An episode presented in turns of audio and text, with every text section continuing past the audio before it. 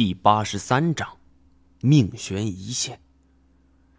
黑暗之中，我觉得我们头顶上遮盖的帐篷布被人给扯动着。呃呃，快快来快来，我有发现。哈，这可能是那个什么张留下的吧？很可能，如此大的雪，得想办法御寒呢。呃，看样子他想搭一个帐篷，结果帐篷被吹走了。来，拉开这块布，说不定他就在下边呢。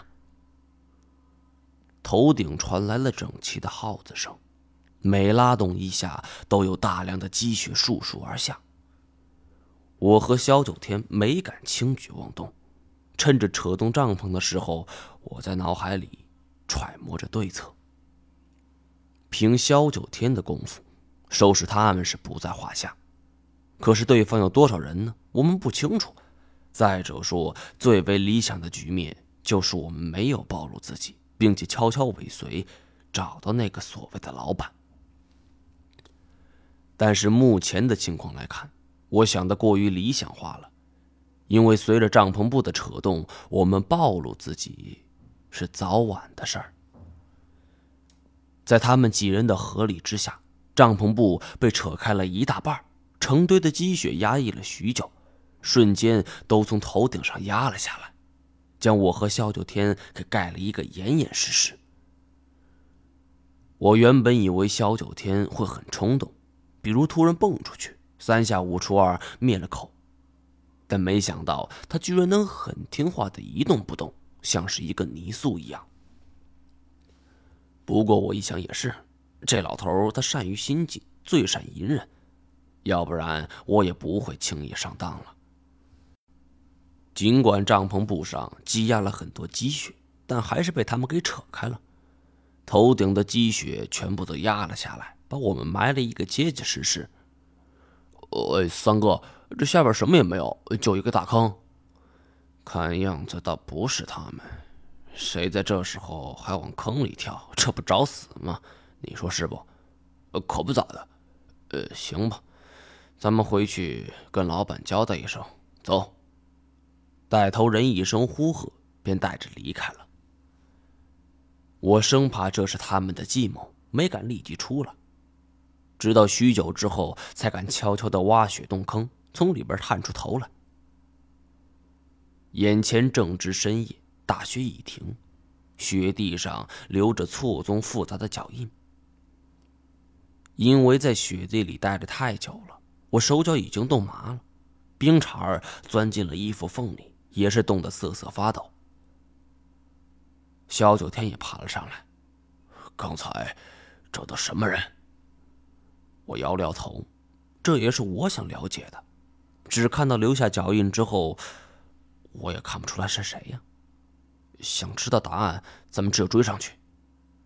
此刻虽是深夜，但是月光照在雪地上，视线格外好。四面被峭壁截住的局面已经不存在了。一条出路赫然出现，那就是我们进来的路。那些人的脚印就是从这路上延伸下去的。走，我们沿着这条路一直走，走到一块平滑如镜的山石前，那个脚印就离奇的消失了。我们左右寻找都没有找到，可抬头看看眼前这块山石，几乎有一个人大小。通体被冰层包住，光可见人。难不成这群人从这上边飞过去了？我抬头看了看头顶，并没发现任何异样，不禁整个人有点害怕了。从接近白霞看到那条行似龙的影子，再到后来阴兵借道，再到看见这些人离奇消失，处处透着诡异。我陷入了沉思。首先可以确定，刚才那听到的绝非只是幻觉。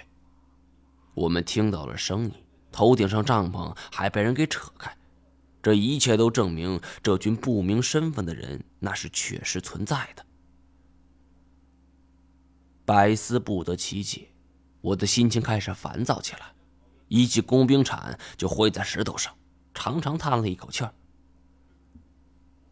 萧九天见我气足，就劝我道：“我以前就说过，你心思缜密，谋划事情很周全，也别太着急，说不定还有别的方法。我们，我突然抬手让他别说话，并非他的内容我不想听，而是我发现了一件很奇怪的事情。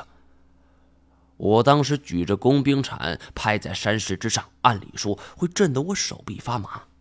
山石的冰层上留下一道极浅的白印可是目前的情况是，我手臂确实被震麻了。这冰层也是留下一道浅浅的白印，但是这山石却微微的晃动了一下。